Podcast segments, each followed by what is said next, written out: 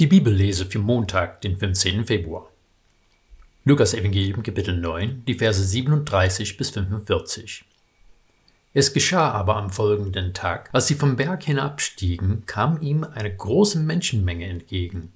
Und siehe, ein Mann aus der Menge schrie, Meister, ich bitte dich, schau auf meinen Sohn, er ist mein einziger, Siehe, ein Geist packt ihn, dass er plötzlich aufschreit, zerrt ihn hin und her und lässt ihn schäumen, und der Geist quält ihn fast unaufhörlich. Ich habe schon deine Jünger gebeten, ihn auszutreiben, aber sie konnten es nicht. Da antwortete Jesus, O du ungläubige und verkehrte Generation, wie lange muss ich noch bei euch sein und euch ertragen? Bring deinen Sohn her.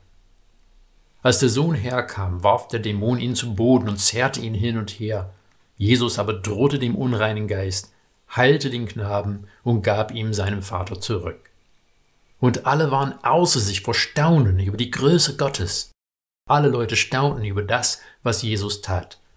Er aber sagte zu seinen Jüngern, Behalt diese Worte in euren Ohren. Der Menschensohn wird nämlich in die Hände von Menschen ausgeliefert werden. Doch die Jünger verstanden den Sinn seiner Worte nicht. Er blieb ihnen verborgen, so dass sie ihn nicht begriffen. Aber sie scheuten sich Jesus zu fragen, was er damit sagen wollte.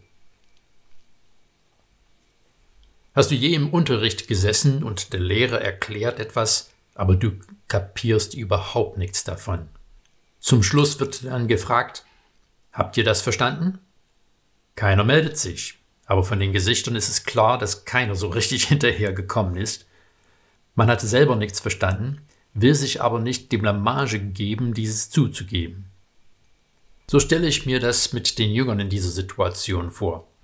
Drei von ihnen waren gerade mit Jesus auf dem Verklärungsberg gewesen und haben gesehen, wie er sich mit Mose und Elia unterhalten hat.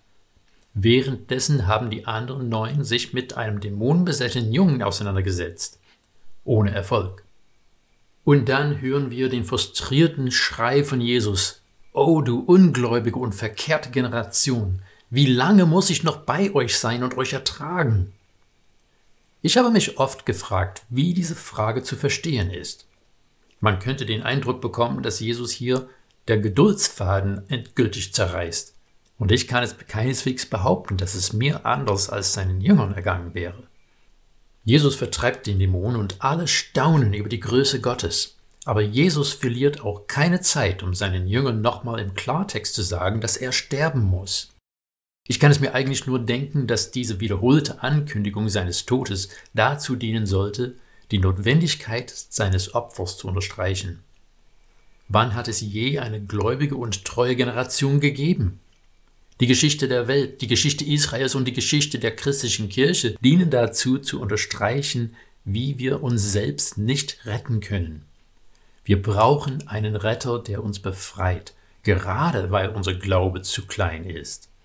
Das ist kein Grund zu denken, dass unser Glaube nicht stärker werden könnte oder sollte. Aber Jesus Frust gründet nicht auf eine fehlende Bereitschaft seinerseits, das zu tun, was notwendig ist, sondern auf den Schmerz, das es notwendig ist. Wir haben den Vorteil, dass wir auf Jesus Leben und Tod und Auferstehung zurückschauen können.